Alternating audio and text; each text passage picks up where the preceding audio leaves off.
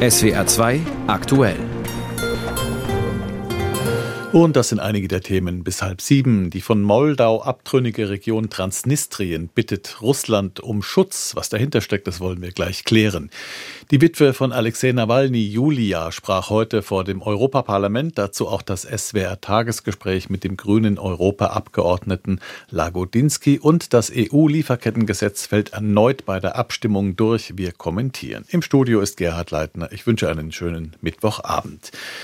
Im Zusammenhang mit dem Ukraine-Krieg kam heute eine beunruhigende Meldung. Die prorussischen Machthaber der abtrünnigen Region Transnistrien in der Republik Moldau hätten Medienberichten zufolge Russland um Schutz gebeten. Ein Kongress des international nicht anerkannten Separatistengebiets, das an die Ukraine grenzt, habe für eine entsprechende Resolution gestimmt. Man fühle sich von Moldau zunehmend unter Druck gesetzt. Mehr von dort berichtet Björn Blaschke.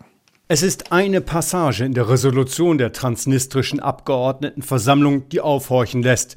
In ihr heißt es, Transnistrien wolle sich an den russischen Föderationsrat sowie an die Staatsduma wenden, also an beide Kammern Russlands, mit der Bitte um Maßnahmen zum Schutz Transnistriens angesichts des zunehmenden Drucks aus Moldau.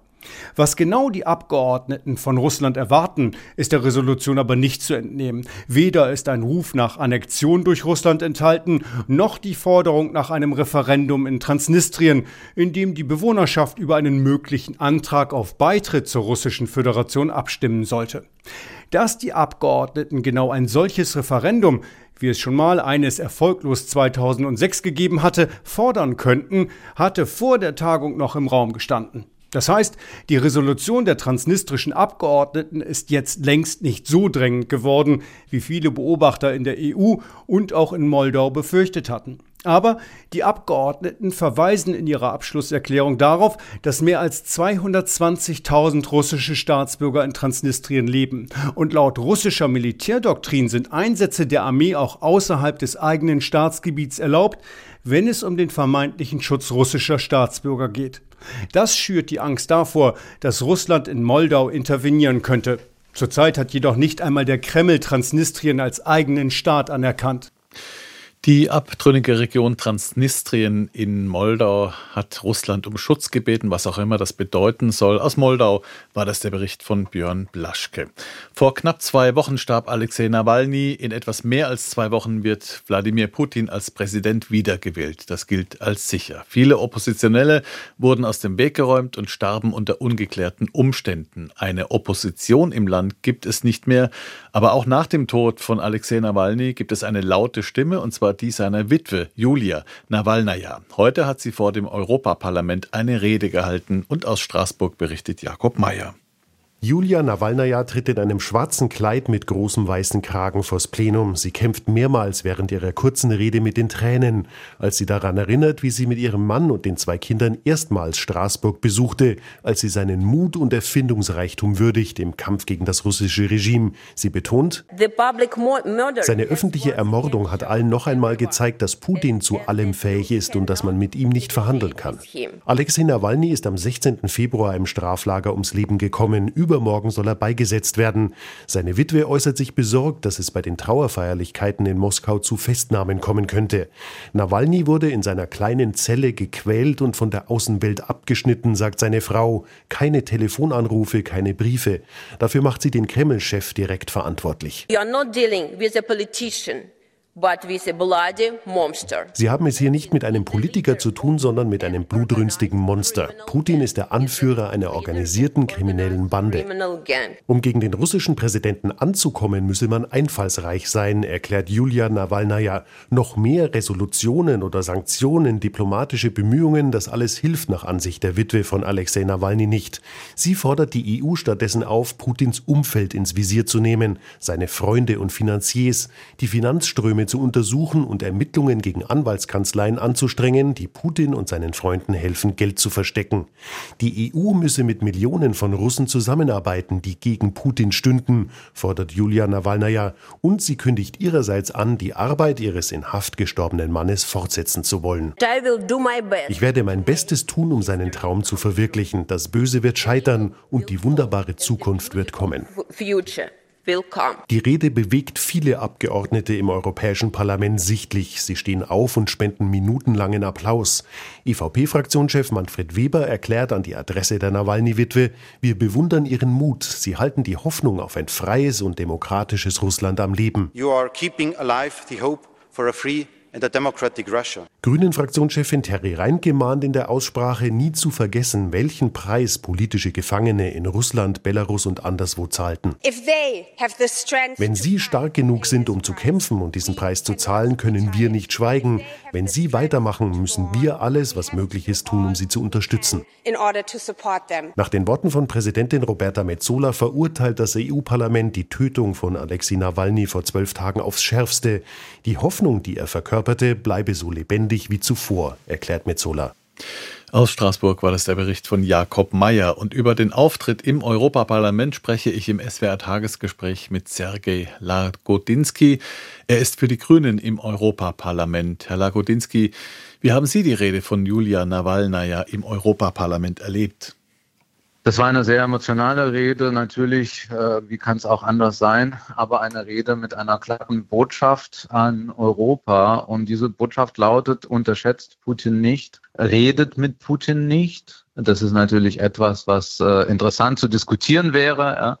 aber eben auch ähm, eine Erinnerung daran, worum es hier eigentlich geht. Und hier geht es nicht nur um den Mord an einem Oppositionellen, sondern um das wahre Gesicht und die Natur dieses Systems, was nicht nur Menschen in Russland bedroht. Das ist, glaube ich, so die wichtigste Botschaft, die wir gehört haben. Die Dringlichkeit der Lage ist in Europa durchaus bewusst. Wird denn die EU mit ihrer Russlandpolitik aus Ihrer Sicht dem Vermächtnis Nawalnys gerecht? Ich glaube schon. Wir müssen natürlich auch uns vergegenwärtigen, dass äh, gerade wir im Europäischen Parlament, aber auch die europäischen Institutionen insgesamt nicht so viel Raum für Manöver haben, wenn es um interne Entwicklungen in einem anderen Land geht. In Russland genauso wie in anderen Ländern. Allerdings, äh, es gibt natürlich auch Raum für Verbesserungen, insbesondere wenn es zum Beispiel darum geht, was tun wir für Menschen, wie Alexei Nawalny, der war ja nicht der Einzige, äh, auch wenn er vielleicht der berühmteste, der äh, effektivste war. Aber es gibt Menschen wie Wladimir Karamursa, äh, der im Gefängnis sitzt und viele anderen. Die Liste ist wirklich sehr, sehr lang. Wie können wir denen helfen und wie können wir denjenigen helfen, die zu uns kommen oder kommen müssen, weil äh, ihnen äh, zu Hause Gefängnis oder sogar Tod droht.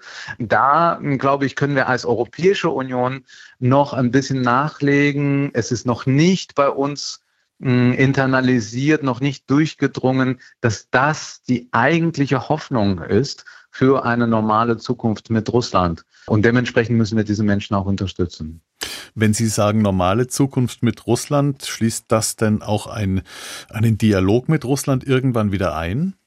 Na, selbstverständlich. Wir ähm, haben ja als Europäerinnen und Europäer überhaupt nichts gegen ein normales Verhältnis mit einem Land, vorausgesetzt, dieses Land, dieses Russland hat sich losgelöst von imperialistischen und aggressiven außenpolitischen Ideen äh, und hat sich auch im Inneren demokratisch normalisiert. Das ist nicht etwas, was jetzt im kommenden Jahr oder in, vielleicht auch nicht in fünf Jahren passieren wird. Aber ich glaube immer noch an das Beste in Menschen und auch an das Beste in Gesellschaften, äh, dass auch eine russische Gesellschaft vielleicht die Kraft findet, aus sich heraus eben demokratisch und friedvoll und, und auch nachbarschaftlich, freundschaftlich zu sein. Hm. Das sind die Voraussetzungen für ein normales Verhältnis. Frankreichs Präsident Macron hat vorgestern ins Spiel gebracht, dass auch westliche Bodentruppen in der Ukraine gegen die russische Armee kämpfen könnten. Wie sehen Sie denn so einen Vorschlag? Das ist ein totaler Unsinn, darüber jetzt äh, zu diskutieren. Wir haben immer schon gesagt, und da bin ich auch der Meinung, wir sind nicht Kriegspartei. Wir wollen auch keine Kriegspartei werden. Ich bin nicht der Meinung von Herrn Scholz, dass wir durch Lieferung bestimmter Waffenarten zu Kriegspartei werden. Das ist auch Unsinn. Aber wir planen nicht, wir werden auch nicht darum gebeten, dass wir Bodentruppen in die Ukraine schicken. Das ist überhaupt nicht aktuell und darüber soll man auch nicht schwadronieren, weil wir haben es ja gesehen, die russische Propaganda und die russische Seite nimmt es sehr dankbar auf und spielt dann den Ball zurück, dadurch, dass sie sagen, wenn das passiert, dann gibt es den Dritten Weltkrieg. Das ist überhaupt nicht im Sinne der jetzigen Debatten. Jetzt geht es darum, Ukraine mit Waffen, aber auch finanziell und auch diplomatisch stark zu unterstützen. Und das ist ein ganz anderes Kapitel als das Kapitel, was Herr Macron versuchte, jetzt rhetorisch aufzuschlagen. Lassen Sie uns noch ganz kurz über die beunruhigende Nachricht von heute Mittag sprechen, dass offenbar Separatisten in Transnistrien Russland um Schutz vor Moldau gebeten haben sollen. Das kommt uns alles sehr bekannt vor. So ging es in der Ukraine auch los. Was halten Sie denn von dieser Meldung? Ich glaube, da werden wir nervös gemacht. Das ist ein Spiel, was Russland immer wieder spielt. Das müssen wir ernst nehmen, geostrategisch und von den Truppen heraus kann ich mir nicht vorstellen, dass Russland zurzeit aus sich heraus imstande wäre, hier mit seinen Truppen über Odessa bis nach Transnistrien vorzudringen. Allerdings ist das etwas, wovor wir immer schon gewarnt haben und weswegen wir auch sagen, Ukraine muss unterstützt werden, damit wir eben die Ausbreitung dieser Ambitionen jetzt schon unterbinden. Es gibt eben eine reale Gefahr, gerade in den Ländern, die nicht in der NATO sind, Moldova, Georgien, vielleicht auch in anderen Ländern, äh, eben diese subkutane, diese hybride Kriegsführung von Russland noch zu erleben. Und gerade deswegen muss unser Fokus Ukraine bleiben zur Rede von Julia Nawalnaja im Europaparlament und zu aktuellen Entwicklungen im Ukraine-Krieg war das Sergei Logadinsky, grüner Europaabgeordneter, und das SWR-Tagesgespräch, das haben wir vor der Sendung aufgezeichnet. Zu einer anderen Krise, die Lage an der Grenze zwischen Israel und dem Libanon, ist angespannt wie seit Wochen nicht. In den vergangenen Tagen hat die Hisbollah viele Raketen abgefeuert. Israel fliegt inzwischen Luftangriffe tief im Landesinneren. Auch weil immer noch Zehntausende Israelis evakuiert sind, rechnen Sicherheitsexperten mit einer weiteren Eskalation. Zur aktuellen Lage der Bericht von Jan-Christoph Kitzler. Ja, ein Video aus dem Norden Israels zeigt, wie gefährlich die Lage dort ist. Während eine Familie mit ihrem Auto auf einer großen Straße fährt, kommen die Einschläge von Raketen aus dem Libanon. In den letzten Tagen wurde aus dem Libanon wieder verstärkt auf Israel gefeuert. Heute Morgen hat die Hamas erklärt, von dort 40 Grad Raketen auf Israel geschossen zu haben. Gestern und vorgestern kamen Dutzende Raketen von der Hisbollah, die den Süden des Libanon kontrolliert. Und noch immer sind rund 70.000 Israelis evakuiert, weil es zu gefährlich ist, wie Lihi Vidra Regev, eine junge Mutter aus dem Ort Admit, der rund 500 Meter entfernt von der Grenze ist. Sie sagte dem Radiosender 103 FM, als Mutter von drei kleinen Kindern muss ich ehrlich zugeben, dass wir Angst haben, zurückzukehren. In einer Situation, in der sich nicht wirklich etwas ändert, werden wir nicht als menschliches Schutzschild mit kleinen Kindern an die Nordgrenze zurückkehren. Wir kommen erst, wenn sich die Situation geändert hat. Diese Ungewissheit ist so schwierig. Wir wissen nicht, wo wir unser Kind, das nächstes Jahr in die Schule kommt, anmelden sollen. Wir können mit dieser Ungewissheit nicht unser Leben planen. Das ist vielleicht das größte Problem neben der ganz konkreten alltäglichen Bedrohung, dass es keine Perspektive gibt. Israels Armee versucht derweil Stärke zu zeigen. Seit Monaten reagiert sie mit Gegenschlägen auf die Angriffe aus dem Libanon. Auch dort gibt es zahlreiche Menschen, die ihre Häuser verlassen haben. Gestern hatte die Armee erklärt, Ziele weit im Landesinneren angegriffen zu haben, in der Gegend um die Stadt Baalbek etwa 100 Kilometer nördlich der Grenze. Dabei sollen auch gezielt Führungspersonen der Hisbollah getötet worden sein. Generalstabschef Herzi Halevi schwor gestern Soldaten bei einem Truppenbesuch noch einmal auf den Kampf ein. Ob es zu einer weiteren Eskalation im Norden kommt, hängt auch davon ab, wie die Kämpfe im Gazastreifen weitergehen. Kommt es dort zu einer längeren Feuerpause, dürfte sich auch die Situation an der Nordgrenze entspannen. Dennoch sagen Sicherheitsexperten wie Shiny Marom, dass der Krieg im Gazastreifen zu Ende geführt werden muss und dann auch im Norden. Marom sagte zum Zeitplan, Anfang Mai können wir mit intensiven Kämpfen und der Bodenoffensive in Rafah beginnen. Dort müssen vier Brigaden vernichtet werden. Das wird circa zwei Monate dauern. Das heißt circa bis Juli, August. Wenn ich das jetzt auf die Nordfront übertrage, werden wir dort wohl keine intensiven Kämpfe vor August haben. Den Evakuierten im Norden sage ich daher, ich gehe davon aus, dass es eine Bodenoffensive geben wird, aber nicht vor August, September. Doch auch die Frage, ob es im Gazastreifen überhaupt zu einer Feuerpause kommt, ist derzeit noch offen. Und bis dahin bleibt die Lage äußerst angespannt für die Menschen, auch an der Grenze zwischen Israel und dem Libanon. In den vergangenen Tagen hat die Hisbollah viele Raketen vom Libanon aus abgefeuert. Israel fliegt inzwischen auch Luftangriffe tief im Landesinneren über die angespannte Lage an der Grenze zwischen Israel und dem Libanon war das unser Korrespondent Jan Christoph Kitzler. SWR aktuell 18.20 Uhr. Die EU-Länder haben sich nicht auf das umstrittene Lieferkettengesetz einigen können. Zur Freude der deutschen Wirtschaft. In der Richtlinie sollten Unternehmen verpflichtet werden, etwa die Einhaltung von Menschenrechten auch bei ihren Lieferanten sicherzustellen. Gefreut hat sich auch die FDP, die die Bundesregierung gedrängt hatte, nicht zuzustimmen. Einmal mehr haben die Liberalen ihre Blockademacht zugunsten von Klientelpolitik ausgespielt, kommentiert Brüssel-Korrespondentin Katrin Schmidt. Hätte, hätte, Lieferkette klingt so abgedroschen und sagt doch so viel. Der Ruf des EU-Lieferkettengesetzes war schon versaut, bevor es in die heutige Abstimmung gegangen ist. Woran lag's? Natürlich. Diese Lesart ist en vogue.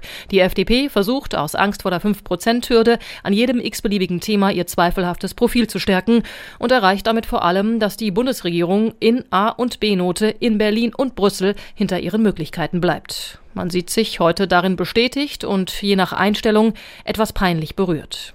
Aber das ist nicht die ganze Geschichte.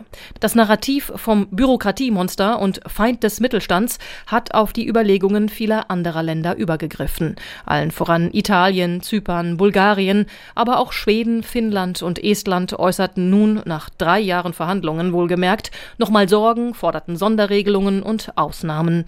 Was also wäre eine gesetzlich geregelte Lieferkette wert, die vor allem eine Kette von Irritationen auslöst? Die Vorteile rückten leider in den Hintergrund. Schade, vor allem für Deutschland. Neben Frankreich und den Niederlanden nämlich das einzige EU-Land mit einem nationalen Lieferkettengesetz. Die hiesigen Unternehmen haben also im Vergleich mit den europäischen Kollegen andere Maßgaben und häufig genug einen deutlichen Wettbewerbsnachteil. Kein Wunder, dass viele große Player von Aldi über Rewe und Chibo bis zum Pharma- und Chemiekonzern Bayer die EU-weite Lösung dringend wollten. Darunter auch das Textilunternehmen Kick, die Firma, die am besten weiß, dass man sich auch nach gut zehn Jahren kaum von dem Schaden erholt, wenn wegen nicht vorhandener Sicherheitsstandards bei Subunternehmern Fabrikgebäude einstürzen, wie beim verheerenden Unglück in Bangladesch 2013 mit mehr als 1100 Toten. Allein dies zeigt, Europa hat ein Lieferkettengesetz dringend nötig. Dieses aktuell vorliegende konnte es aber nun nicht mehr sein. Mach neu und besser. Diesen Einsatz, grob gesagt, hätte die deutsche Wirtschaft von der Bundesregierung in Brüssel längst erwarten können, statt dass sie Zeit mit Profilneurosen vergeudet. Meint Brüssel-Korrespondentin Katrin Schmidt in ihrem Kommentar, die EU-Länder haben sich nicht auf das umstrittene Lieferkettengesetz einigen können. Der deutschen Wirtschaft scheint es derzeit nicht besonders gut zu gehen. Die Wachstumsprognosen wurden gerade kürzlich deutlich nach unten korrigiert, was aber auch externe Gründe hat. Trotzdem ist es bemerkenswert, dass sogar Wirtschaftsminister Habeck und Finanzminister Lindner keine Gelegenheit auslassen, zu erzählen, wie schlecht wir wirtschaftlich dastehen, so als hätte die Politik damit gar nichts zu tun. Wie die Lage tatsächlich ist, dazu hat die Expertenkommission Forschung und Innovation, kurz EFI, der Regierung heute das Jahresgutachten übergeben mit Antworten auf die Frage, wie leistungsfähig ist Deutschland? Vielleicht ist es ja gar nicht so schlimm. Uwe Janssen fasst zusammen.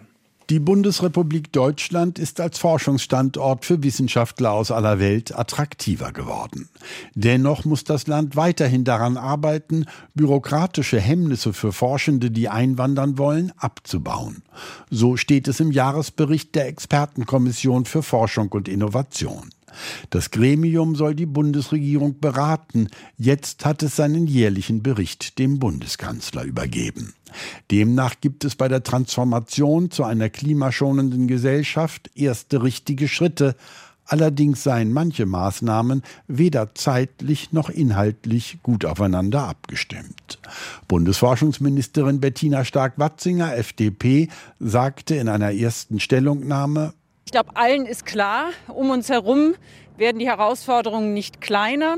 Und wir sehen natürlich auch, dass gerade mit neuen, mit Schlüsseltechnologien der internationale Wettbewerb da ist. Das heißt also, es muss weiter vorangehen und es muss weiter auch Tempo vorgelegt werden. Das gilt zum Beispiel für soziale Innovationen wie Telemedizin oder Lernplattformen.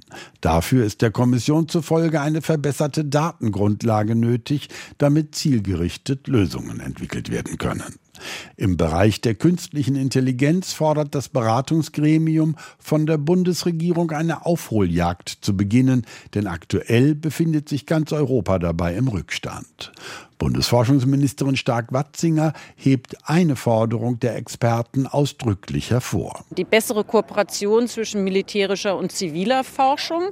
Es geht also jetzt nicht darum, Dinge von ziviler Forschung umzulenken. Wir haben eine Wissenschaftsfreiheit in unserem Land. Aber wir sehen natürlich auch, dass die Grenze zwischen ziviler und militärischer Forschung, denken Sie an Optik, denken Sie an künstliche Intelligenz, heute nicht mehr so zu ziehen ist. Und dass wir deshalb also auch ähm, eher die Frage, kann man kooperieren, kooperieren, dass das eben nicht politisch äh, verbrämt ist, sondern dass das etwas ist, um eben auch die nationale Sicherheit zu stärken. In einer ersten Reaktion bezeichnete die linken Politikerin Petra Sitte den Bericht der Expertenkommission als Warnung, die die Bundesregierung sich zu Herzen nehmen sollte.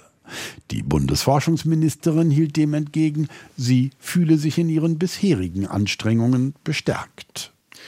Die Expertenkommission Forschung und Innovation, kurz EFI, hat Bundeskanzler Scholz das Jahresgutachten zur deutschen Leistungsfähigkeit übergeben. Aus Berlin war das ein Bericht von Uwe Jahn. Nach Baden-Württemberg. Der sogenannte Maßregelvollzug gerät immer wieder in die Kritik. Im September war ein 34 Jahre alter Mann aus der Psychiatrie in Wiesloch geflohen und hatte eine Frau erstochen. Vor zwei Wochen starb ein 27-jähriger suchtkranker Straftäter in der Entziehungsanstalt Fauler Pelz in Heidelberg. Vermutlich hatte er Drogen konsumiert. Nach einem Brandbrief von 29 Rechtsanwälten über angebliche Missstände im faulen Pelz hat sich heute der Sozialausschuss des baden-württembergischen Landtags mit dem Thema befasst. Knut Bauer fasst die Debatte zusammen. Unwürdig und skandalös. So bezeichnen 29 Anwälte die Zustände im faulen Pelz in Heidelberg. Das ehemalige Gefängnis dient seit dem vergangenen Sommer als Übergangslösung für den überfüllten Maßregelvollzug in Baden-Württemberg. Doch die Einrichtung weise erhebliche Mängel auf, kritisiert Rechtsanwältin Mona Hammerschmidt. Unter anderem sind es bauliche Mängel wie Schimmelbefall, dass Heizungen teilweise nur auf 9 Grad beheizt waren. Dann war das Thema auch immer das Catering-Essen, das das tatsächlich verdorben war. Dazu käme ein Mangel an Therapieangeboten sowie Sicherheitsmitarbeiter, die selbst Drogen anbieten würden. Für die SPD-Sozialpolitikerin Dorothea Kliche-Behnke Vorwürfe, die dringend aufgeklärt werden müssen. Es geht auch um Vorwürfe wie Kakerlaken, Nagetiere. Wenn man das liest, erinnert all das eher an einen russischen Knast als an eine baden-württembergische psychiatrische Einrichtung. Statt für Entlastung zu sorgen, habe sich die Situation im Maßregelvollzug mit den 80 Plätzen in der Interimslösung Fauler Pelz in Heidelberg offenbar weiter zugespitzt, kritisiert der FDP-Landtagsabgeordnete Jochen Hausmann. Wenn man jetzt diesen Brandbrief liest, dann hat man schon das Gefühl, es entwickelt sich der faule Pelz zum Alcatraz Baden-Württembergs. Gesundheitsminister Manfred Lucher von den Grünen weist alle Vorwürfe zurück. Er sieht keine Versäumnisse in der Einrichtung, auch nicht im Zusammenhang mit dem Tod des 27-jährigen Patienten. Trotz Kontrollen könne das Einschmuggeln von Drogen auch im Maßregelvollzug nicht komplett verhindert werden sind keine Versäumnisse oder Fehlverhalten abzuleiten. Der Tod von suchkranken Straftätern macht auch vor den Türen eines Maßregelvollzugs leider nicht Halt. Soweit Missstände bekannt sind, werde reagiert, betont Lucha.